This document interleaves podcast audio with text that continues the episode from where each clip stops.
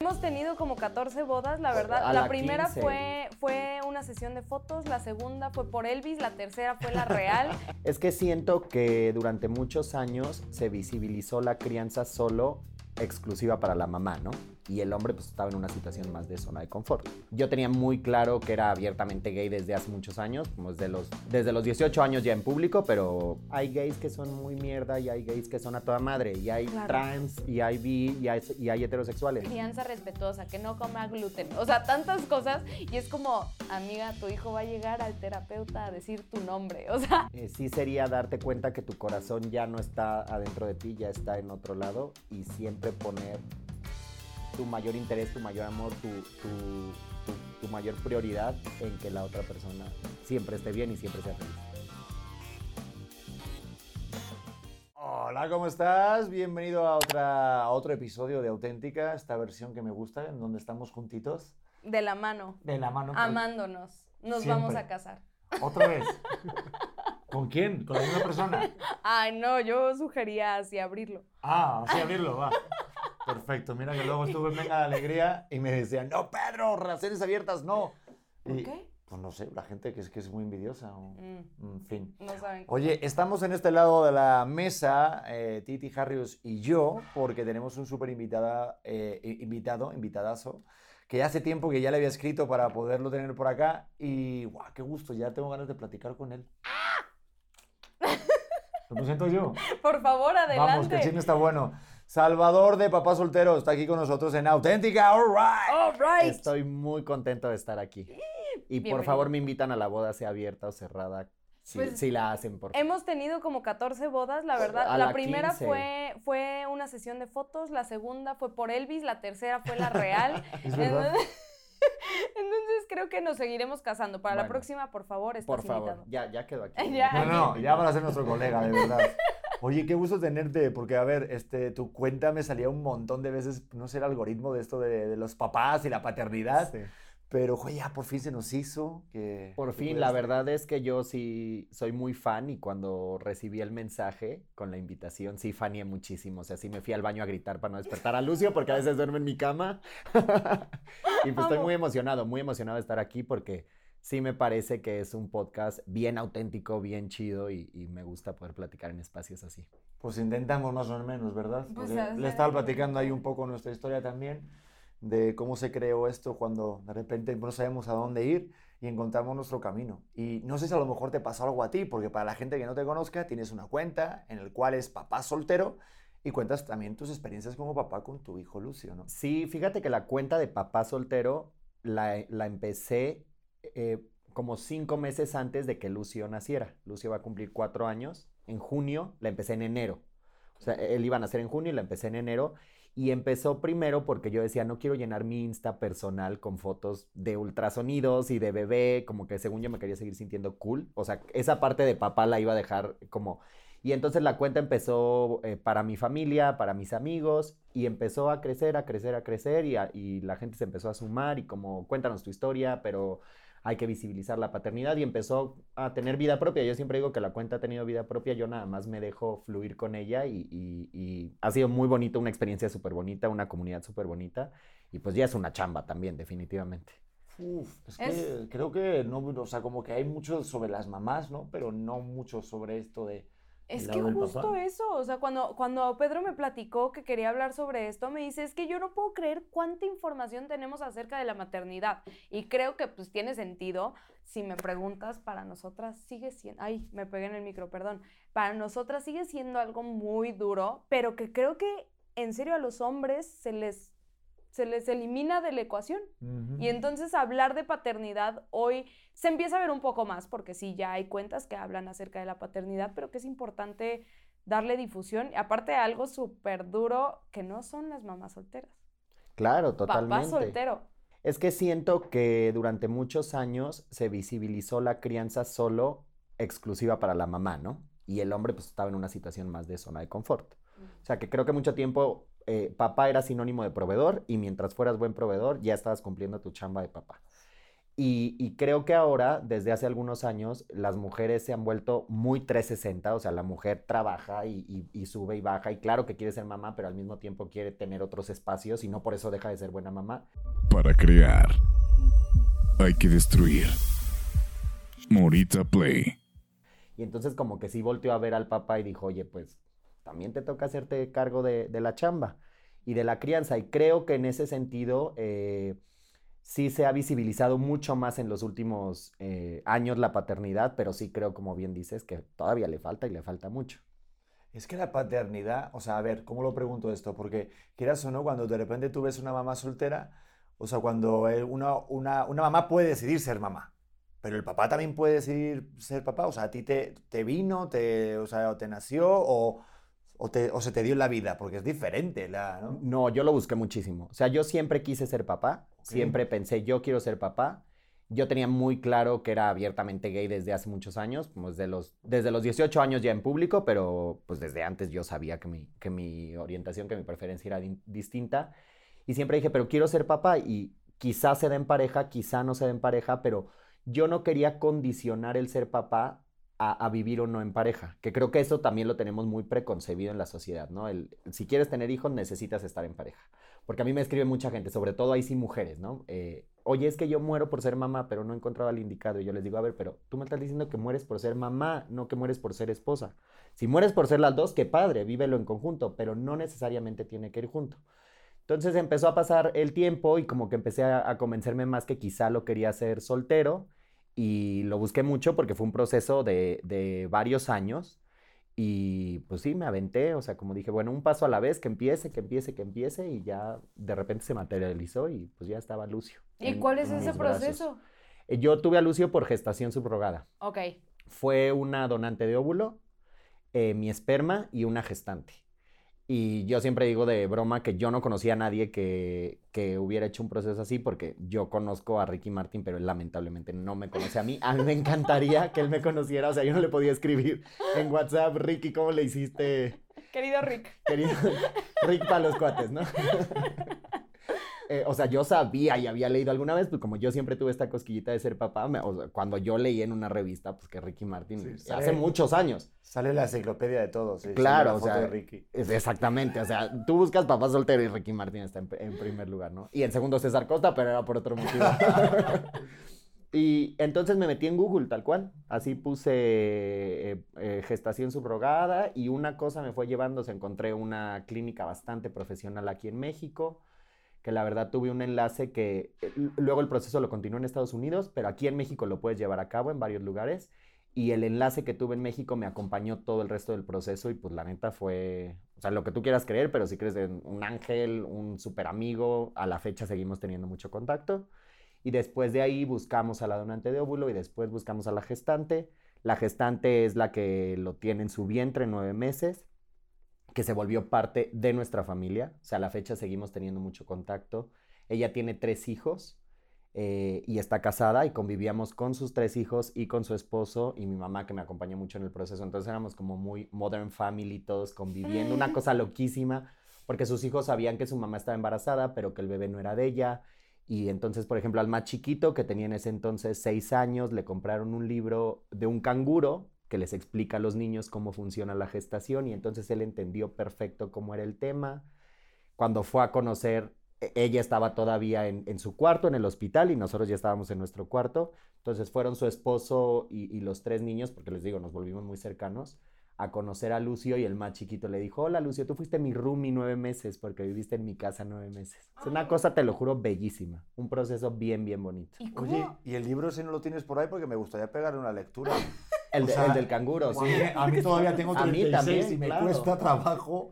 Creo que no estaría de más leer lo del canguro. Es que justamente es lo que es a lo que iba, que nosotros estamos súper limitados, que muchas veces escuchas el discurso de ¿y cómo se los vas a explicar a los hijos? Pues así tal cual. Exacto. ¿No? Yo creo que ahí te das cuenta que los niños no tienen prejuicios, los tenemos los adultos, ¿no? Y se los pasas tú a, a- a los niños muchas veces. Ahora me pasa a mí todo el tiempo que me dicen, ¿y cómo le vas a explicar tú a Lucio que nació o qué, o qué le vas a platicar? ¿Sabes? Como qué mentira le vas a, a decir, no, pues ninguna mentira. O sea, obviamente siempre al nivel de su conciencia. O sea, obviamente yo no puedo llegar ahorita con un niño de tres años a decirle una donante de óvulo, obviamente no, pero Lucio sabe que no tiene mamá, sabe que tuvo una gestante, sabe que, su- que fue un bebé muy deseado, muy esperado y que su familia está compuesta por él y por mí y su familia extendida por mi mamá y sus tíos y la gestante y demás. Y te lo juro, hasta el momento no tiene un problema con eso. Próximamente, todo el contenido a tu alcance. En Morita Play. Yo pensé que cuando entrara a la escuela, quizá, ahí fue un primer miedito que yo tuve muy cañón, porque pues al final mientras están más chiquitos, pues están en tu mundo y era mi burbuja y pues ahí estaba, era lo más normal del mundo nuestra composición familiar, pero cuando entró a la escuela dije, a ver cómo nos va ahorita. Eso era lo que te iba a decir, porque lo que estabas diciendo, digo, lo primero que pensé fue qué crueles somos los niños, Sí, porque nada ya estás eh, señalando, ya sea por el color de la piel, cualquier cosa. cualquier cosa diferente. Y si tus papás están divorciados, los niños son muy crueles. Ah, no tienes padre. O sea, lo- los niños no, nos da igual. ¿Con A mí, quién te juntas? Sí, yo, he no. sido- yo, yo he estado en una escuela pública, yo, he estado en- yo he sido un poco cabroncete. Y han sido cabroncete conmigo, o sea, no, sí, cuando se fue Sí. mi padre, me acuerdo un año a trabajar fuera, "Ah, no tienes padre, ay, tu padre no te cuida, o sea, ¿En serio? Claro que sí. Pasa que no, no, claro, no eres consciente de un niño que estás haciendo bullying ni nada. Entonces, no sé si a lo mejor, claro, entrando a una escuela o preparando, ahí es cuando entra el miedo de que la, Ahí- le puedan decir algo. Sí, ahí te da el miedito y sobre todo por nuestra generación. Yo creo que nuestra generación sí creció mucho todavía con esos estigmas, ¿no? Yo creo que nuestra generación lo más diverso que podría ser una familia era papás divorciados o mamá soltera, ¿no? Mm. Y ya, y era como, no te juntes con ellos. O sea, incluso los papás decían, ¿no? Como, pero no vayas a comer a casa de esos niños porque los papás están divorciados. Entonces nada más tenías como blanco o negro en las familias. Blanco esta familia, así como de película gringa, que la mamá está cocinando y todos felices y el niño con el perro, y negro cualquier otra cosa. Y gratamente sorprendido cuando vi esta nueva generación. eh, obviamente yo también busqué una escuela diversa, no, no hubiera buscado una escuela que no fuera acorde conmigo, pero encontré familias con dos mamás, eh, con mamás solteras, con papás divorciados que se volvieron a casar, eh, con familias multiculturales en donde el esposo es chino y la mamá es rusa, que pues igual podría ser un shock para, para otras personas. Y dije, pues qué padre, ahora tienes todo tipo de familias, todos los colores, todos los sabores y está muy normalizado, entonces pues ha funcionado O sea, bien. es que a mí, a mí se me hace como No sé muy... decir algo, pero me van, ¿Qué vas a me van a decir, Pedro? censurar. ¿Qué vas a Digo, decir? ah, o sea, entonces, a todas las familias donde... no, no a que decir- donde las No, excluyen. donde, donde corren a los demás lo van metiendo a Eres esta escuela, pelado. ¿no? O sea, Aquí no- estamos pelado. todos los que no aceptaron, ¿no es cierto? O sea, si mi divorcio de Titi, ahí es donde es la escuela donde voy. De hecho, Exacto. les voy a pasar el contacto.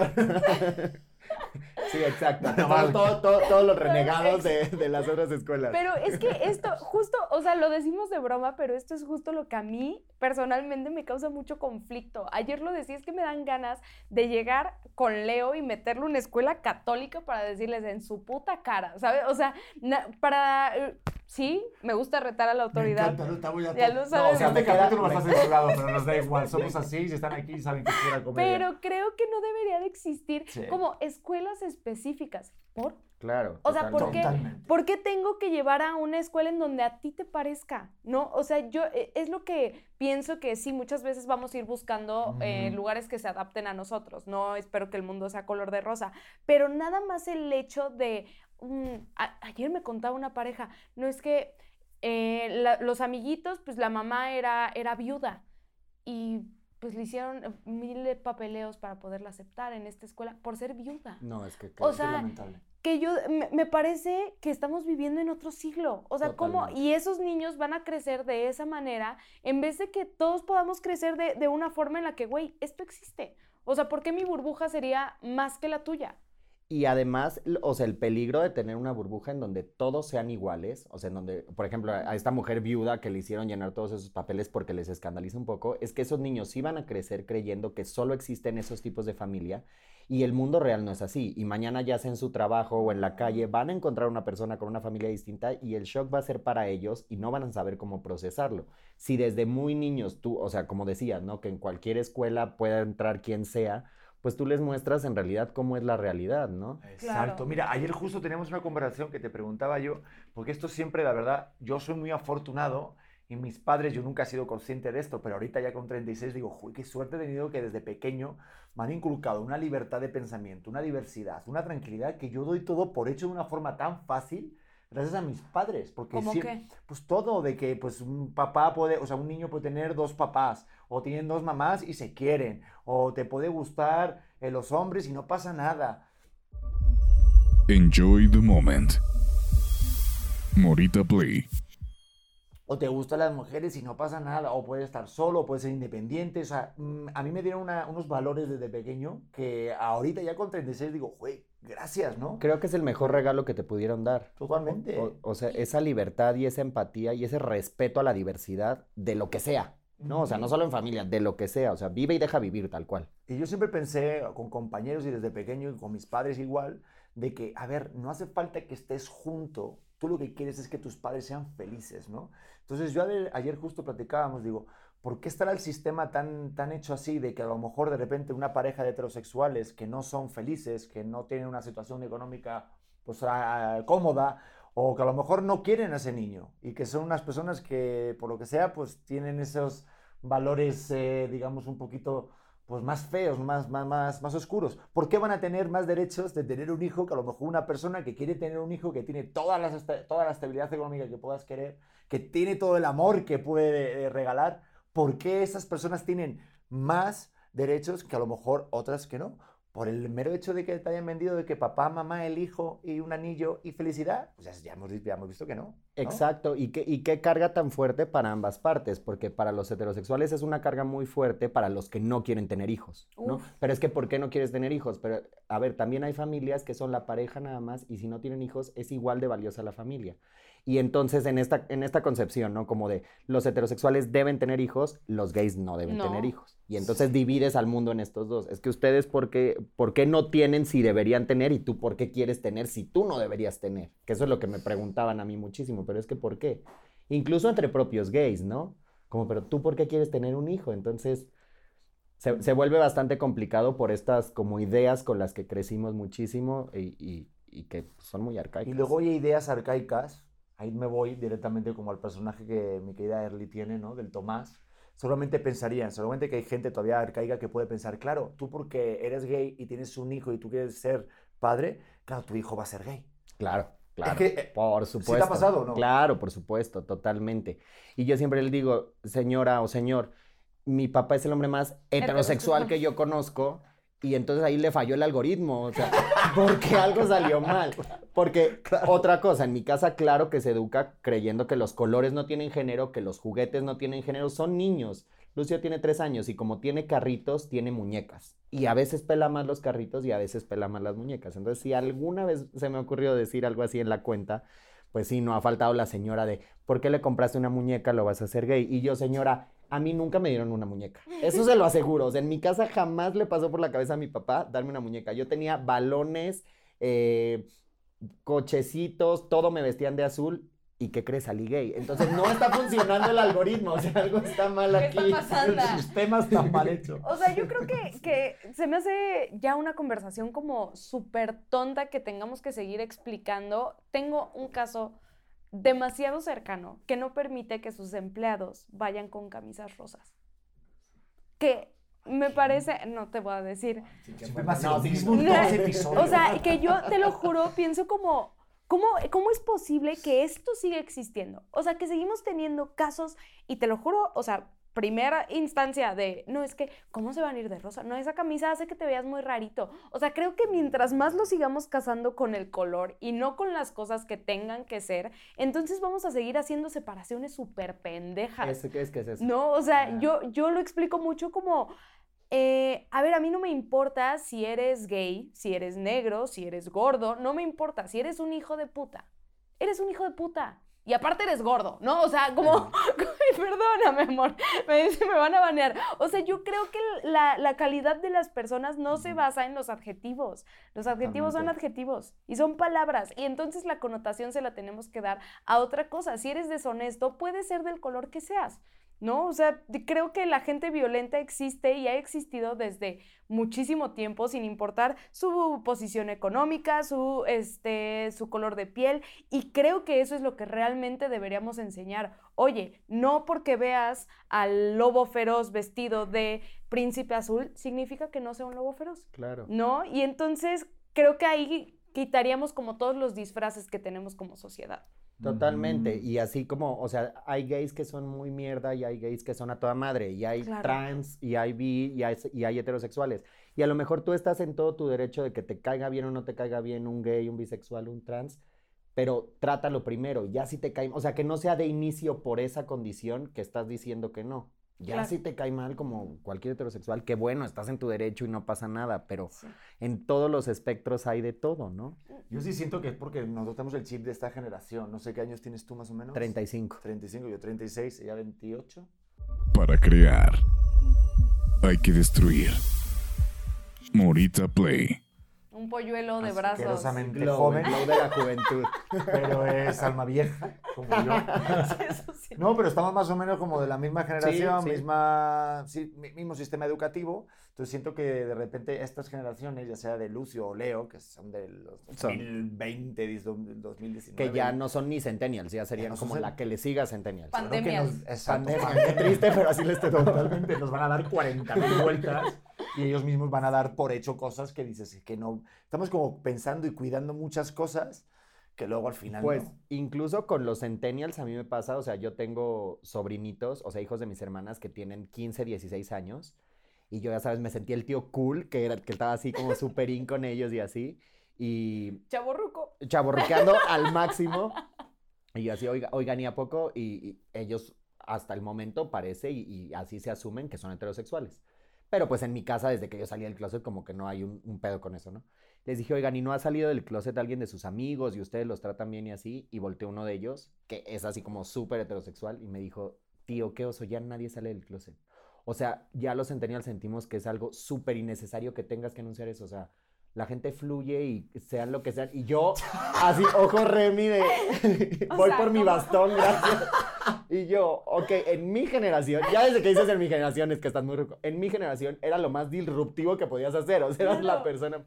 Me dijo, "Güey, neta, o sea, ya omite eso, por favor. Imagínate la de, la de Leo y Lucio, o sea, más nos van a dar mil vueltas con Me, todo. me Tú- estás tú explotando la cabeza. No, digo, yo, yo me lo imaginé buscando de nuevo la enciclopedia, buscando a Ricky Martín. A ver, Ajá. Ricky Martín, A ver, cuando saliste. Ay, pero joder. Discúlpame, pero si Ricky Martín, mi, mi sobrino, ¿quién es Ricky Martín? O sea, ya, ya me muero. Mira, yo, o sea, yo les cuento algo rápido. Este, yo- eh, cuando, cuando vine a México y tal, este, estuve varios años aquí eh, y mi madre ha venido cada año, ¿no? Pero hubo como en los primeros dos, tres años, solo vino una vez, claro, ¿no? Entonces a los dos años, así, dos años y medio, vino mi mamá. Entonces yo, yo estaba estudiando en el SEA y, y le gasté una broma a mi madre. Yo tengo un amigo gay y tal, y me veía súper bien, ¿no? Digo, oye, Diego, vamos a gastarle una broma.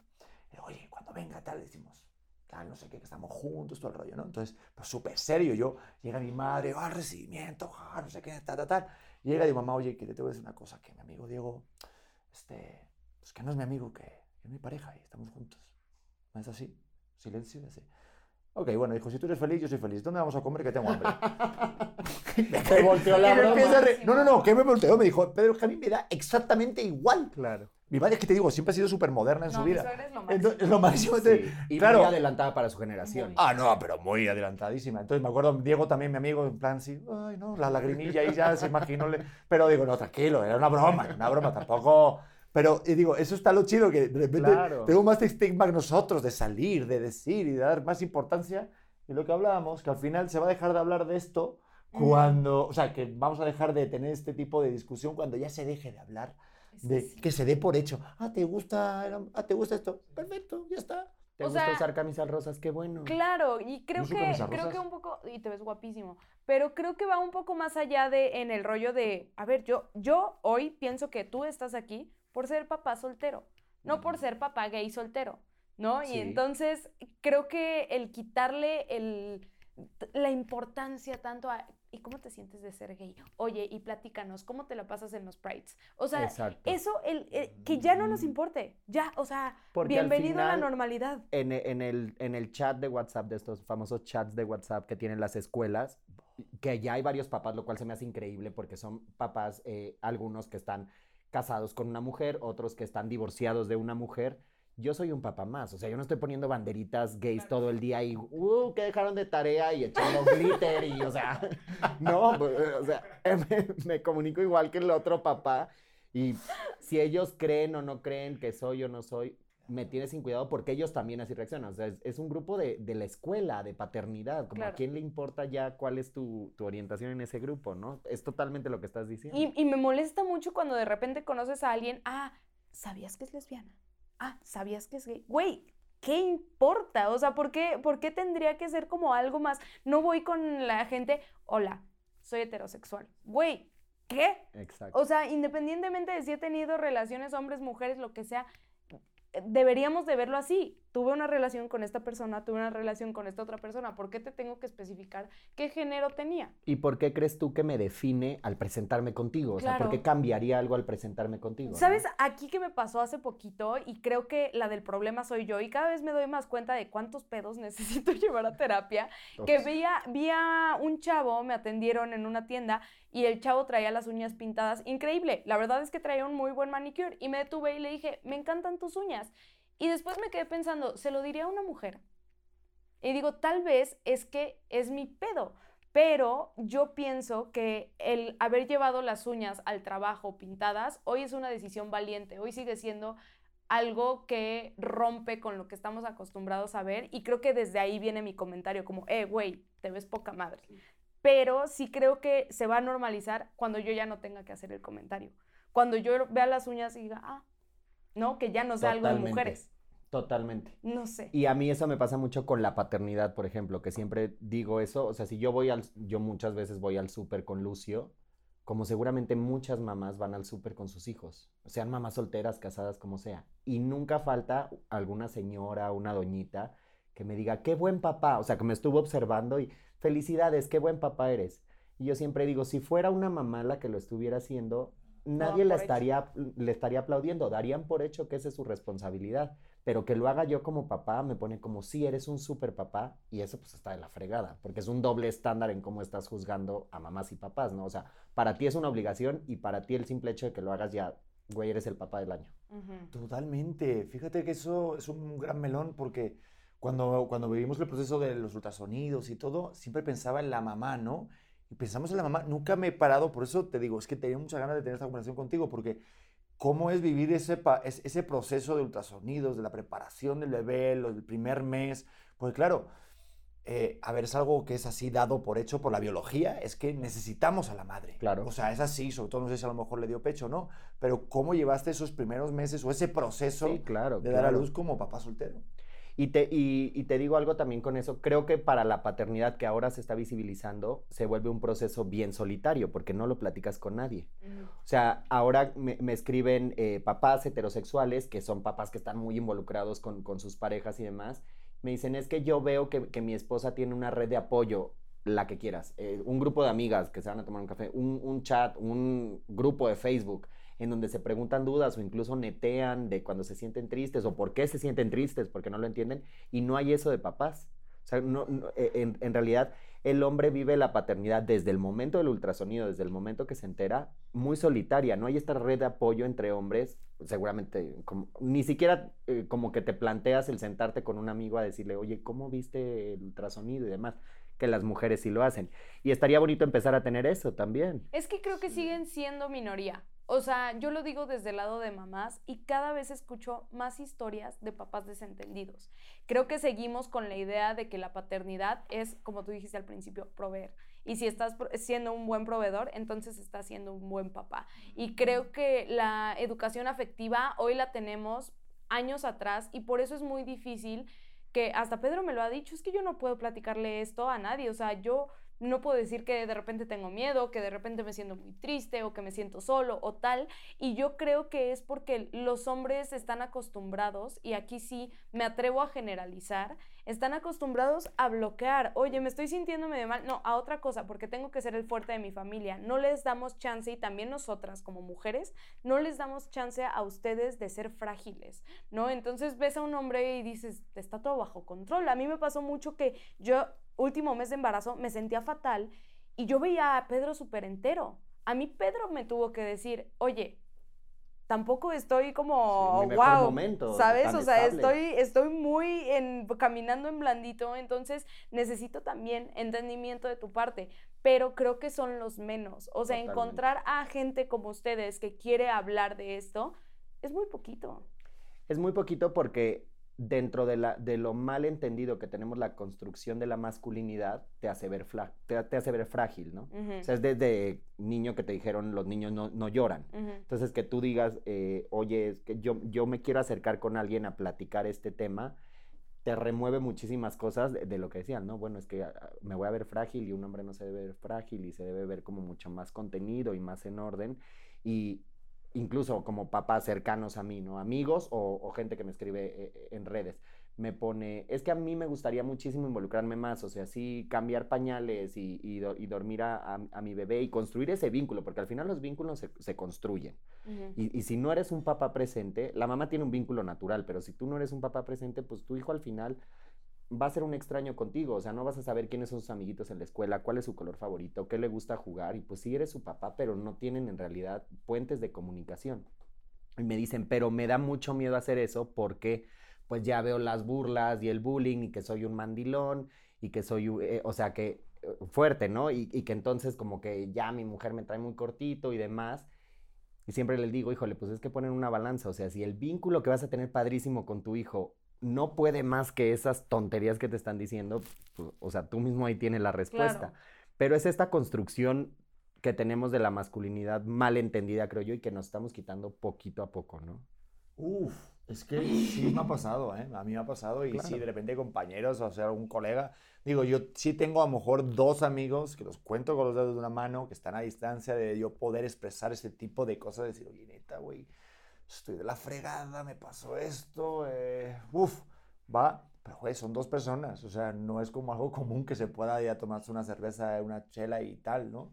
Pero sí me ha pasado el rollo de que sí hay una... De hecho, hubo un comentario de alguien no, no fan, porque bueno, igual sí, ¿no? Porque ya sabes que los hates también son fans, pero Sí. frustrados. ¿no?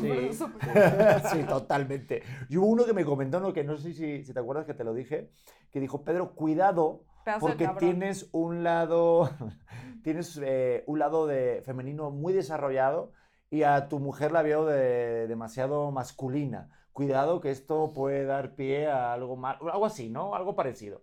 Como que eso, justo, que cuando el de repente el hombre expresa o muestra su lado más sensible, es un síntoma de que estás fallando y que eres un mandilón. Y yo de repente viendo tu contenido, que es bastante sensible, o sea, que de repente toca mucha fibra, pues yo, por ejemplo, no sé si a lo mejor tendré mi lado femenino muy desarrollado, pero no pienso eso directamente de, ah, pues mira, pues vaya cabrón, de verdad. No, Pero tiene que ver con cómo dijiste que te educaron. claro.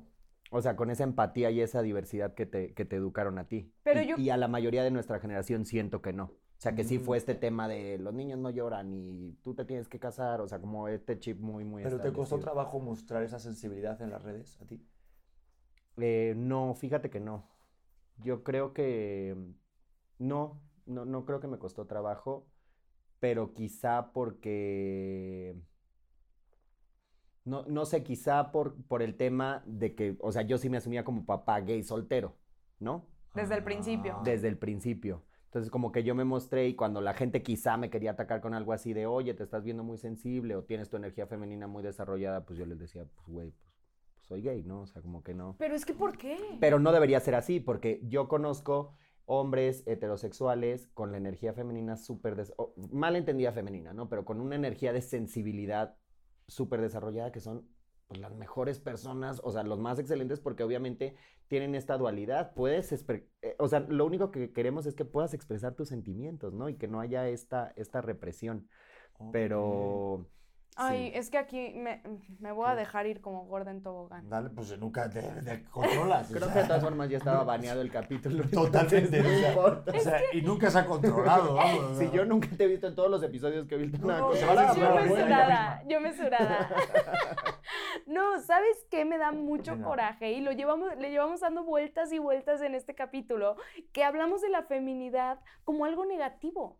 Es Exacto. automáticamente, eh, ¿por qué, por qué es negativo? Y hace poquito lo platicaba contigo. Creo que el momento en el que las mujeres y los hombres se pelean con la parte femenina es desde súper chiquitos. Porque, ay, eh, no sé si vieron el comercial de Run Like a Girl. Eh, justamente esto, pensé. a ver, haz, haz las cosas como mujer, entonces automáticamente es hacerlo mal. Estamos tan peleadas con la parte femenina que tenemos que crecer esta parte masculina, este comentario de Titi tiene un pedo muy masculino, sí lo tengo, porque desde chiquita yo sé que el mostrarme femenina va a traerme algo malo, va a traerme eh, que alguien más quiera tomar el control por mis decisiones, que alguien más, este, eh, pues sí, tal cual, decida por mí, sea el fuerte, sea el proveedor, y yo decidí desde el principio que no. Hey, yo, o sea, esta es mi línea, ¿no? Y si eso quiere decir que yo sea un poco más masculina, que no me dé miedo cargar un taladro, que no me dé miedo mover una silla, o sea, cosas tan pendejas que hace que nos olvidemos poco a poco de nuestra feminidad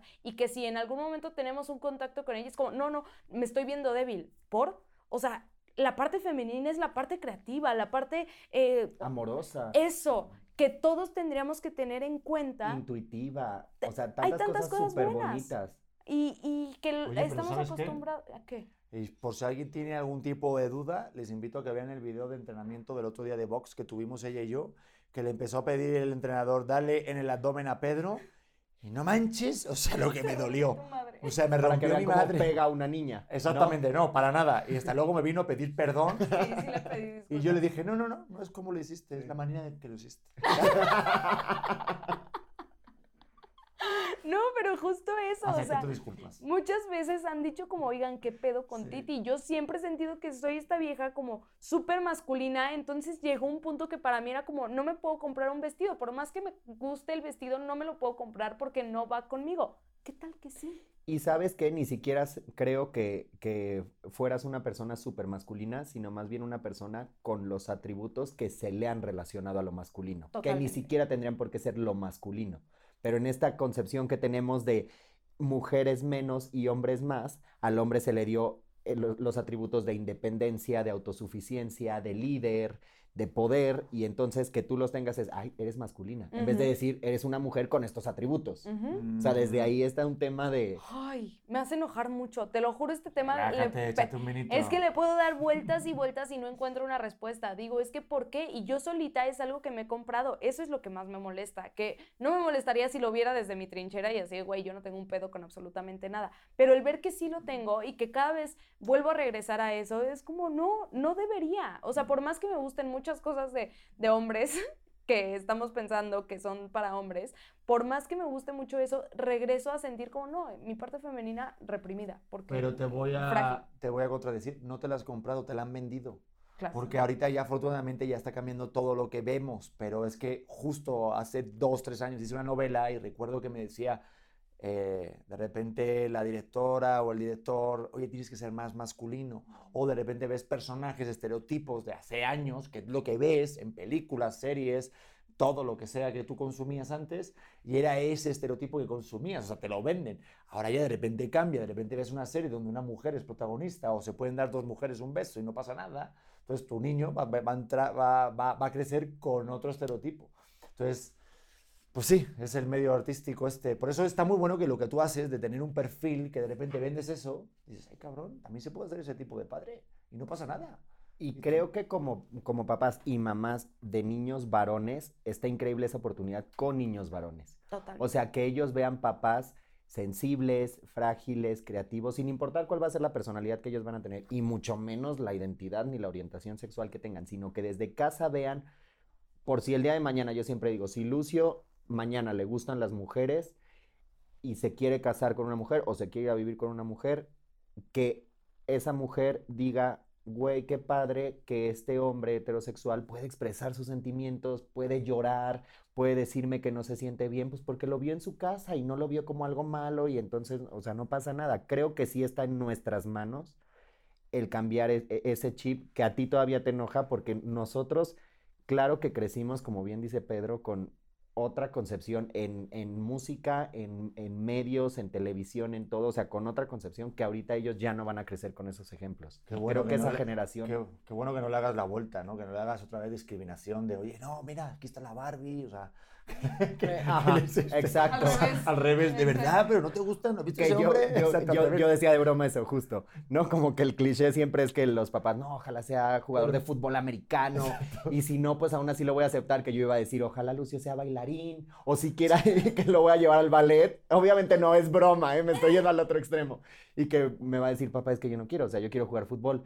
O- ok, sí te acepto de todas formas, pero dale una oportunidad al ballet, Baila. porque mira. Baila, mi Sí, amor. yo irme al ¿Qué tal cool? Yo creo que vamos a llegar otro extremo, ¿eh? No, totalmente. Hace juro. poquito yo me quedé pensando, pero es que estuvo muy chistoso porque le dije a mi mamá, "Ay, ¿qué vamos a hacer si Leo quiere bailar ballet? Yo lo pensaba porque la academia de, de ballet está en Nueva acababa de ver un documental, está en Nueva York.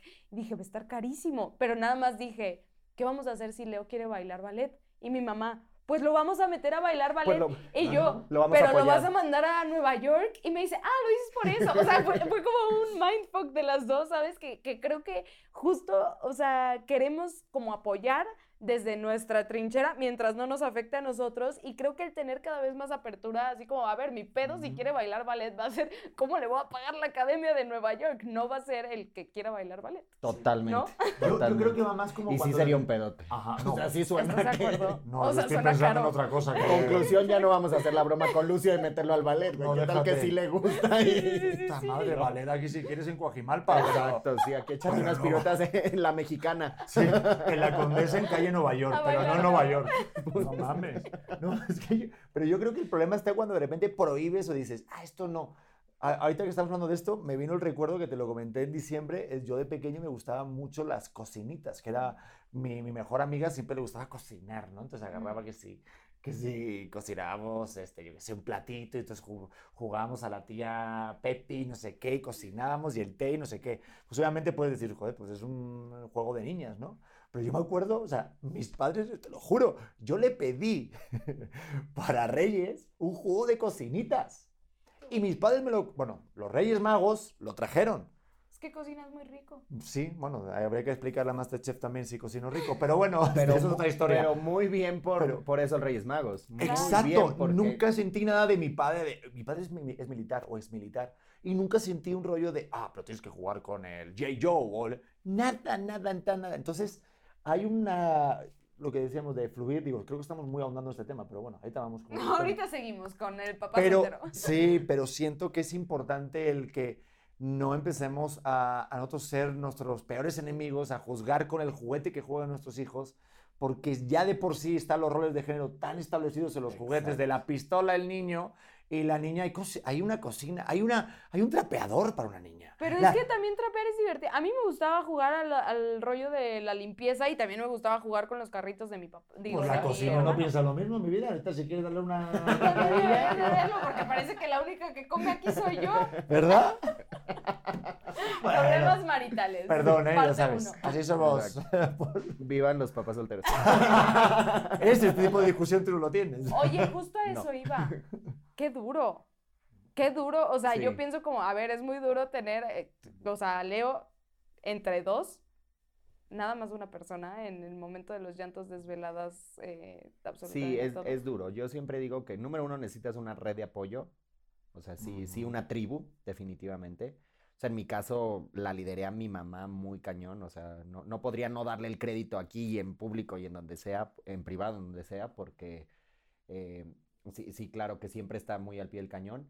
Pero sí, sí se vuelve duro, eh, no sé, el día que se enferma o el día que, no sé, como que yo las pocas veces que, que he sentido como de, híjole, como que sí, sí está, está fuerte, en un, día que sí se enfermó muy feo y fui al doctor y pues yo entre lo sensible que él estaba muy enfermo y ya sabes, como que en lo que pasa con el pediatra y así como pues traes todas las emociones y había un- una pareja eh, sentada enfrente con, con su hijo y dije, bueno, igual, en- o sea, en estos momentos pues sí está muy padre tener a alguien al lado porque al final por más que alguien te ayude y demás, no es su hijo, ¿no? O sea, al- si alguien está entendiendo lo que tú sientes con Leo, eres tú, y viceversa, ¿no? O sea, en realidad, en ese sentido, pues sí, sí estás solo, o sea, en, en ese sentido, si, si, si él se enferma, si, si está triste y demás, pues, o sea, la única persona que puede sentir esa impotencia o ese, o ese dolor que siento yo en ese momento, soy yo.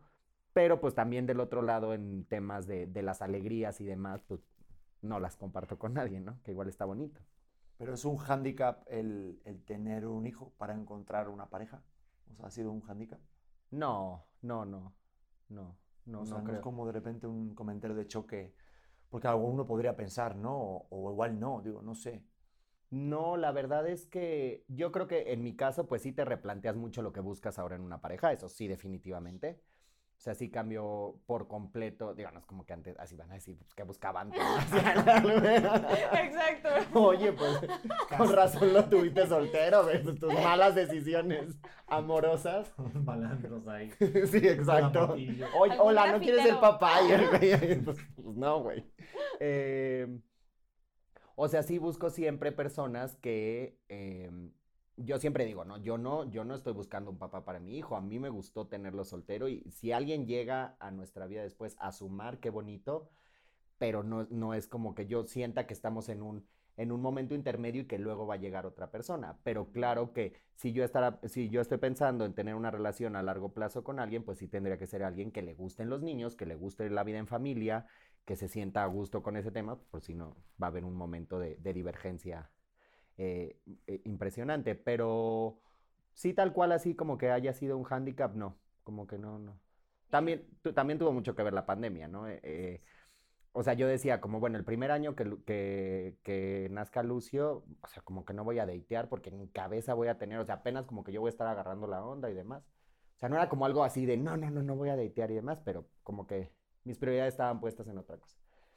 Y luego ya, eh, eh, pues como que empecé a agarrarle la onda a este tema de la paternidad, a tener más espacios libres y dije, ya, este es el momento, está perfecto, pum, pandemia. Entonces, pues fue, pues no. O sea, bueno, nos vemos en Estoy tres listo. años.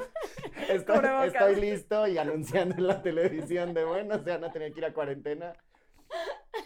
Y, y ahora que ya, eh, pues empezamos a salir más y demás, ha funcionado muy bien. O sea, teniendo como claro este tema de... Yo soy muy abierto con ese tema también con las personas que salgo, ¿no? O sea, decirle, a ver, esta es mi vida, esta es mi realidad y, eh, o sea, yo es a lo que le tiro toda mi vida, la vida en familia y demás. Y ha funcionado muy bien, la verdad es que ha funcionado muy bien y también tengo muy claro que no, o sea, pasaría mucho tiempo para que yo le presente a Lucio a alguien como mi pareja, porque pues, al final no, no sabes qué pasa, ¿no? Como que necesitas mucha estabilidad también en ese tema, o sea, tampoco me gustaría como que Lucio se termine encariñando con 35 personas y que sea como, oye, papá, pues ¿por qué van cambiando cada dos meses, ¿no? Pues, ¿Qué Claro. está pasando? O sea, yo lo primero que tengo que pensar siempre es en la estabilidad de mi hijo.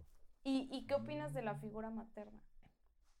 Creo que la figura materna, si tú tienes bien desarrollada esta energía y demás de lo que platicábamos hace rato, eh, se compensa bastante. O sea, yo creo que en mi casa eh, hay muchísima energía femenina. O sea, hay, hay muchísimo amor, sentimiento, intuición, como estas cosas que decíamos, creatividad y demás. Entonces siento que hasta el momento hemos ido ba- bastante bien con ese tema. Y sabes qué pasa también en mi familia en particular, mi familia es muy matriarcado.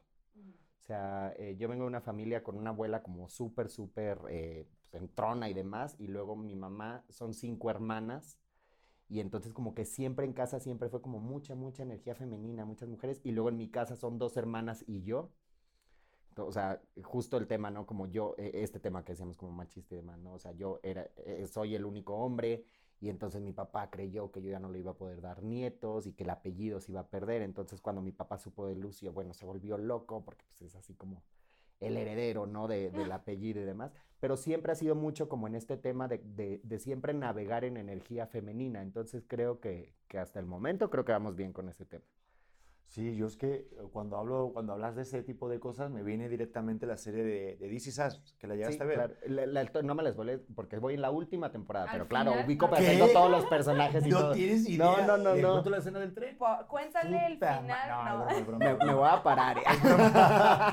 me voy, Buenísima. me largo. No, pero Para- ¿qué, qué No, para, para la banda que, que no sepa de qué serie estamos hablando, yo creo que es de las mejores series para mí que yo he visto en toda mi, mi- Pero qué mi manera vida. de llorar, ¿no? Es, lloras mucho, digo, a mí me gusta, ella no la quería justo por eso, pero a mí me hizo mucho conectar Y la volvería a ver, fíjate, la son de esas series que digo, son buenas para retomar, creo que está en HBO, ¿no? Eh, si no me equivoco, o en Amazon. Cre- Amazon. creo que está en Amazon. Amazon, perdón. En En Amazon. Amazon, ahí se, se lo checan y es una serie maravillosa. Sí, sí, es y me viene el recuerdo porque pues hay una de las familias en las que, digo, no spoileo mucho, es justo en el primer capítulo te sacan esta historia, que es que son varios hermanos, en el cual hay uno que es un hermanastro que, Ujú. que es de raza negra, de color, como quieran llamarlo. Entonces Pero él... no es hermanastro, Sí, guarda. es adoptado. Lo adoptan Eso- recién nacido porque Pero lo dejan en el, en el- hermanastro. Pero es un hermanastro para ellos, ¿no? ¿No es hermanastro? No sé, No, cuando, no, cuando es entonces. adoptado es hermanastro, no sé, yo aquí siento No, que hermanastro Es que creo que Es cuando sería del cuando los papá. papás ya se vuelven a casar y Ajá. entonces como, Ah. que unos- como madrastra, pero en, en- en. Ah, bueno, Uno es adoptado, pues. Bueno, tienes que ver el Ajá, último sí. capítulo. Te tienes que ver el Y- último y vas a ver capítulo. que es hermanastro. sería un hermano. sale que es En el primer capítulo sería Ella un se quedó hermano adoptado. Ella se quedó dormida, ¿eh? Ella No sé qué pasa en el tren, pero ya hasta donde yo voy, él es un hermano adoptado. Ya la cagué. Bueno, el tema es No, que, está bien, es uno de los hermanos, pues, pues adopta a una niña y tal, ¿no? Y, y claro, siempre me viene a mí, porque de hecho ha sido una conversación que hemos tenido en algún momento, de que no descartamos en ningún momento la adopción, ¿verdad? Yo tampoco. Próximamente, todo el contenido a tu alcance. En Morita Play. Y es algo que me encanta y a ella también. Y a ver, hay algo que a mí ronda siempre la mente, es justo cuando de repente el niño, que ahí también decías fuera de cámaras que, que, que Lucio está en la etapa de preguntar y el por qué y por qué. De repente no te ha llegado de repente Lucio que te pregunte, oye, quiero tener una mamá, oye, yo quiero, no sé. Eso es lo que a mí me, da- me daría mucho miedo como papá. Sí, claro, o sea, es el miedo natural que yo siempre he tenido. No me ha preguntado por qué, eh, no, no, perdón, no me ha dicho yo quiero tener, pero sí me ha dicho por qué no tengo. O sea, por- porque, por ejemplo, eh, mi hermana tiene un sobrino que es muy de la edad de Lucio, o sea, se llevan un año nada más. Y entonces, pues, como que es la familia que él ubica, como que, que convivimos mucho. Entonces, un día yo lo estaba bañando y me dijo, eh, papá, ¿cómo se llama la mamá de, de Eugenio? O sea, mi tía. Y ya le dije a tu tía Daniela, ah, ¿y cómo se llama? Como que empezó, ¿y cómo se llama la mamá de tal? Y del compañerito de la escuela, ¿cómo se llama de Fabián? Y me dijo, ¿y cómo se llama mi mamá? Y le dije, ¿tú no tienes, mi ¿tú no tienes mamá, mi amor? ¿Tú no tienes mamá? Ok. Así, tal cual. En ese momento. Y luego pasó un tiempo más y me dijo, oye papá, ¿por qué yo, por qué yo no tengo mamá? Igual viendo una caricatura, pues que estaba como la familia, la mamá, el papá. Que también ya cada vez hay caricaturas más diversas y eso está padre, pero él ve de todas. Pues porque igual no lo vas a tener en una burbuja de aquí no se ven caricaturas que salga una mamá, ¿no? Me dijo, ¿por qué no tengo una mamá? Le dije, porque eh, en realidad a mí me ayudó una mujer para que tú nacieras, que es Billy, tú la conoces, y eh, pues yo quería ser tu papá y, y- y ser solo tu papá. Ah, ok. Entonces hasta el momento vamos así. Pero, claro, siempre es un miedo y siempre, pues es como estas preguntas incómodas que algún momento te harán tus hijos, ah, en algunos casos mucho más incómodas que en otros, pero que, que estás siempre mentalizándote en cómo vas a contestar y contestas totalmente distinto. O sea, estoy seguro que a los, a los 13 que llegue y, me, y yo ya ensayado el discurso lo voy a hacer bastante mal seguramente, pero, pero yo le apuesto mucho a que él siempre se sienta muy amado y muy deseado y que diga, ok, yo no tengo esa composición familiar, pero no me faltó nada.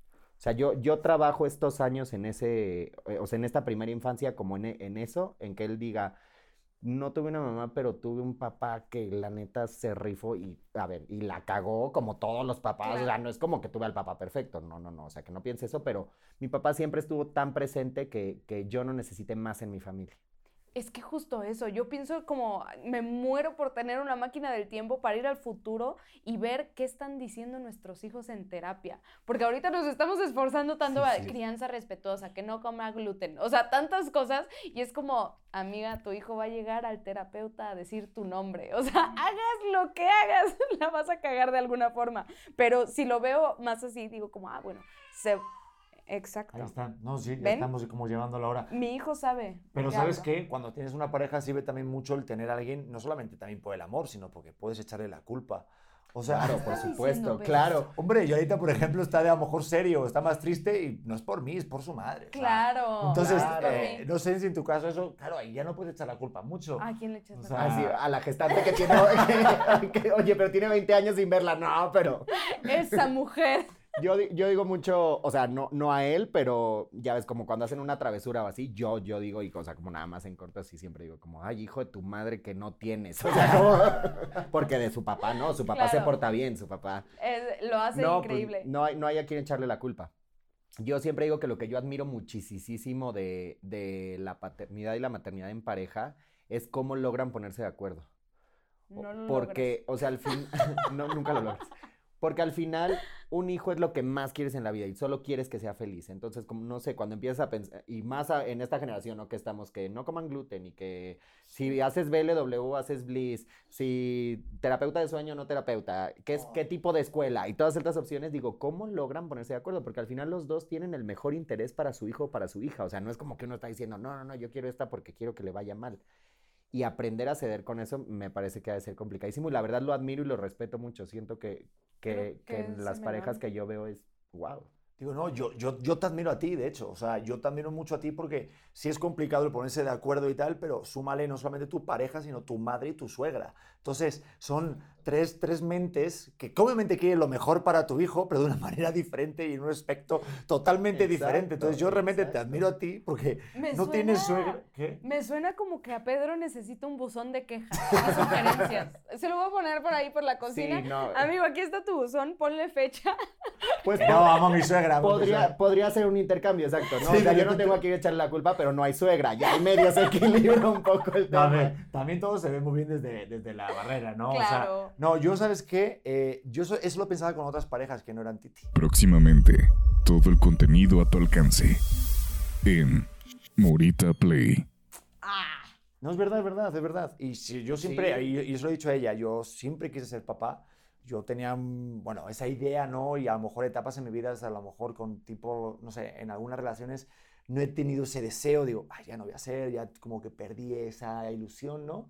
Y de repente contigo sí, porque justo había ciertos valores como muy fuertes que sí coincidían. Entonces, eh, ahí sí que es verdad que es un gran consejo de mi suegro, el elige tus propias batallas, las cosas que no surjan y que no remuevan algo de mí, que realmente que le diga, oye, mira, esto a mí sí me está moviendo algo de paz, creo que es mejor que hagamos esto o como lo ves. Y lo demás sí confío mucho. Entonces está bien padre porque sí tenemos muchas eh, eh, ideas, ideologías muy similares.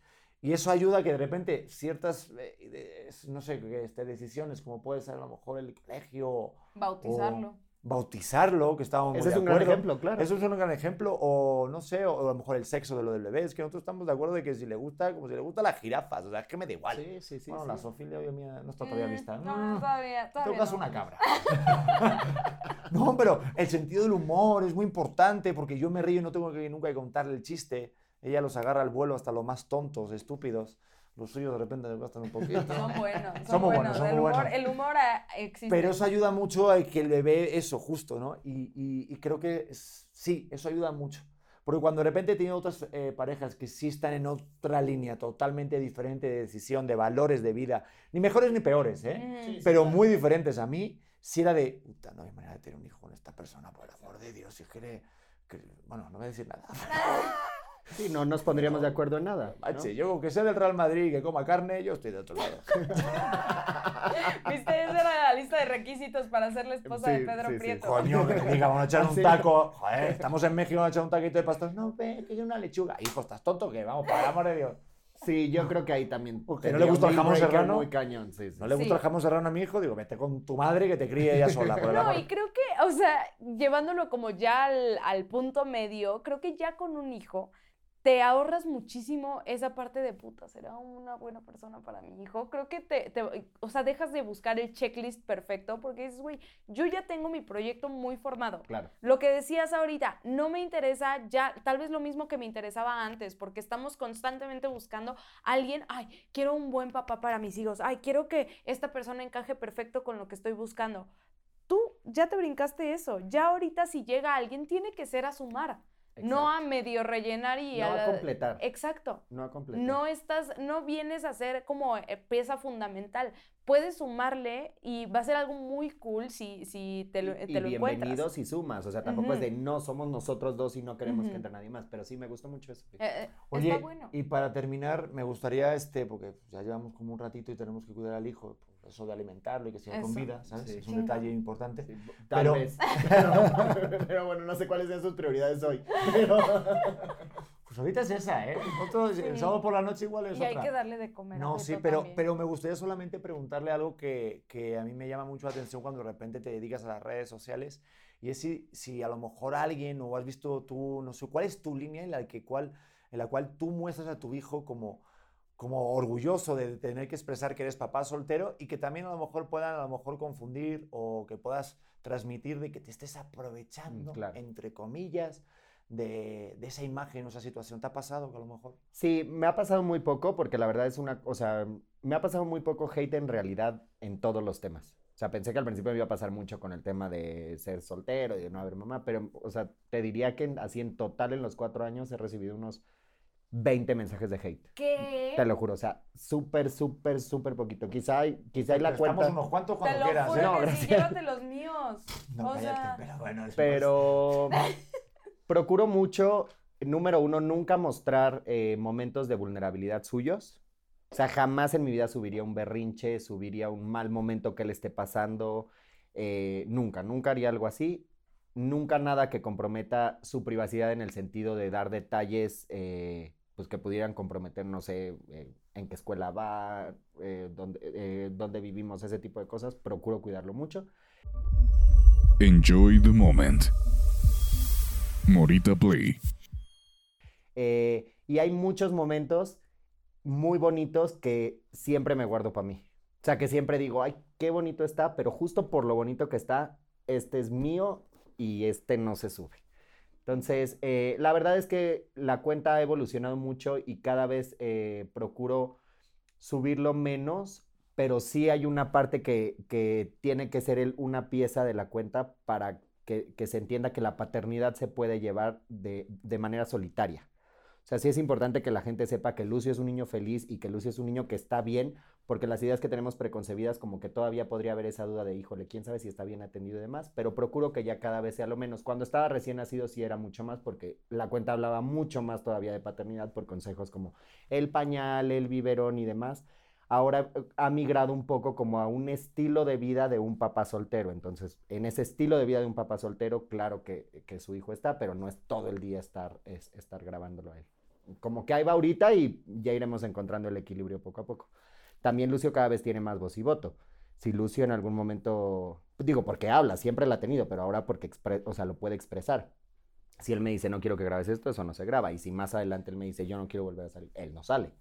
Pero pues hasta el momento es donde vamos. Es que qué duro, ha sido mucha, mucha la crítica de las mommy bloggers. Justo ahorita se acercó un medio reportero a decirme, es que las mommy bloggers son lo peor. Y yo, ¿por? O sea, yo pienso que ahorita ya me considero una mommy blogger porque en ningún momento ha sido forzada a nada, pero me he encontrado con tantos videos de, hija, tienes que decir esto.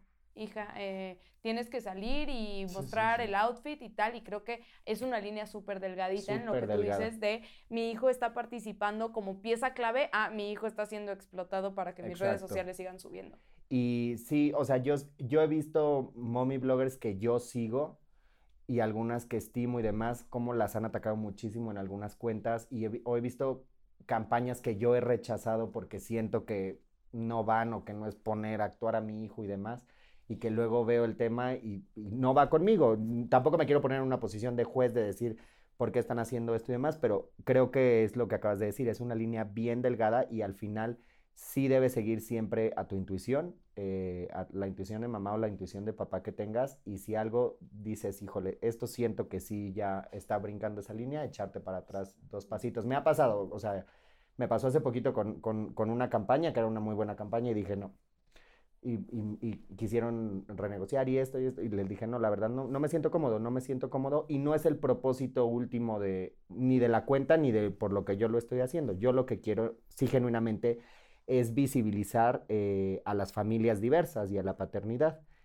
Y pues también perder credibilidad y perderte tú mismo en los valores que tú tengas muy internos por ese tema, como que Pero eso, por ejemplo, me parece muy mal por tu parte, porque cuando dices que no a una marca, tienes que decir, oye, sí, pero tenemos una pareja que son muy amigos exactamente. míos, que tienen que pagar pañales, Pero- pagar las escuelas de ballet de tu hijo a Nueva York. Pero no habíamos una falta de grabado respeto. esto. No habíamos grabado Salvador, esto es y no verdad. me habías arruinado el final de The Last of Us. Exacto. Entonces- Exactamente. ¿Ves, Pedro? Te digo.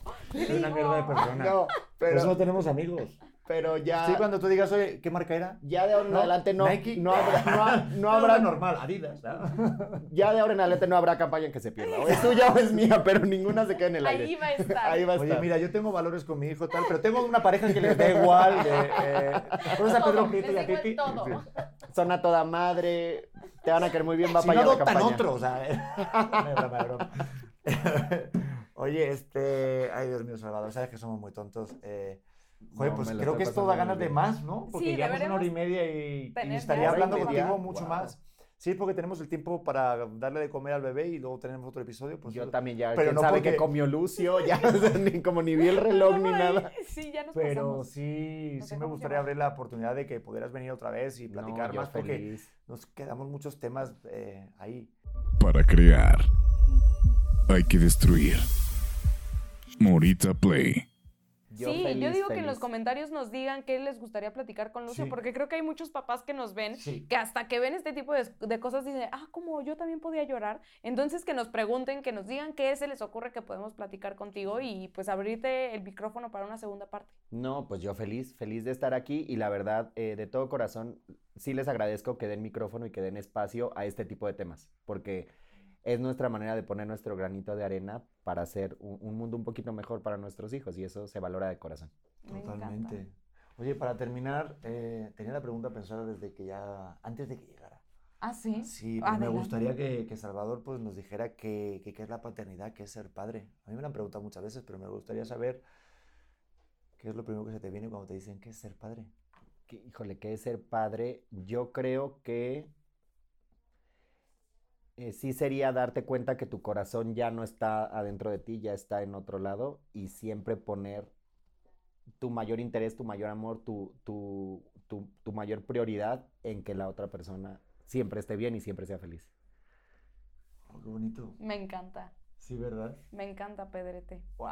Para los que no son padres, lo que se están perdiendo. Y si no, este... Eso. No, Pues no, que no sean- todos tienen que ser padres. No, eso es lo que iba a decir. Ay, iba a decir eso también. Ah, perdón, perdón. cosas, No, sí, es que sí, sí. conozco a unos que ya son padres que dices, uy, te voy a estar todo el trámite. No, yo lo que, lo que tú me dijiste, y eso lo dejamos abierto y, y lo hemos dicho en algún episodio. Yo cuando, cuando conocí a Titi, no quería ser mamá, no quería tener hijos. Wow. Ajá. Sí, la verdad sí. Y Pero luego la embarazó. convencí. No, no es Ah, Pero porque no te había conocido, fue Hombre, eso. luego me quité la ropa y dije, mira, o sea, a Sí, ver". Eso, eso sí, sí me hace madre. Esa madre no, me no, hace no, no, madre. no, pero que lo que tú me has dicho sí. Qué desastre. de No, no, no, lo digo en serio. eh, fue un proceso que hemos platicado muchas veces, pero sí al principio, por eso a mí me acompaña la culpa y ya lo platicaré con algún psicólogo, el que no haya querido ser mamá durante tanto tiempo y que de repente, ¡pum!, me pegó la, ay cabrón, la maternidad.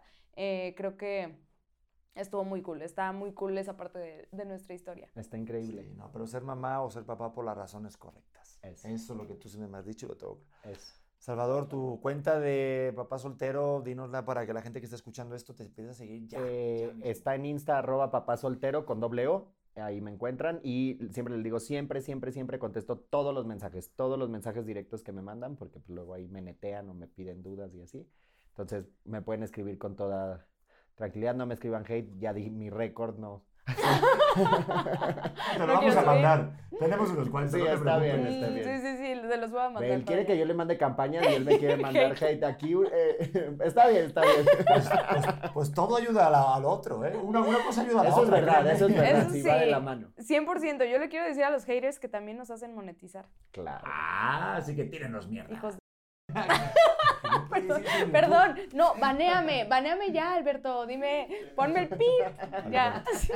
Oigan, pues ya lo saben, de verdad, Salvador, otra, otra vez gracias por la ustedes. paciencia, por la disposición, por la flexibilidad en tu horario de, que, de querer venir. Te cambió hoy No, rápidamente la, la locación y gracias por, por estar. Y pues nada, te, te vemos próximamente, seguro por aquí, ¿vale? Muchas Yo gracias. feliz. Gracias a ustedes, de verdad. Pues nada, Titi Harry, nos, despedimos. ¿Te despides de tus fans? Estoy lista. Eh, ya sabes que alguien necesita escuchar esto, así que compártelo, dale like, dale suscribir, califícanos en Spotify y Pues nada, que nos vemos en el siguiente Auténtica. Los queremos. Bye. Hola corazones, ¿cómo están? Yo soy Luz Carreiro y te quiero invitar a que escuches mi podcast El vuelo de una abeja que ahora está en su segunda temporada. Recuerda que es un espacio seguro de plática, chisme y aprendizaje de todo tipo de temas con todo tipo de personas. Y la puedes escuchar en tu plataforma de audio favorito.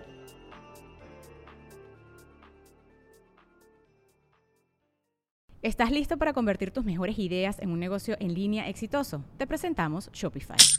Tal vez no lo sabías, pero nuestro podcast More Than Mamis es un negocio y lo empezamos por supuesto para desahogarnos y hablar sobre la maternidad, no para convertirnos en expertas de ventas y del e-commerce. Así que sí, necesitábamos ayuda para vender nuestro merch y poner en marcha nuestra tienda. ¿Y cómo suena con Shopify?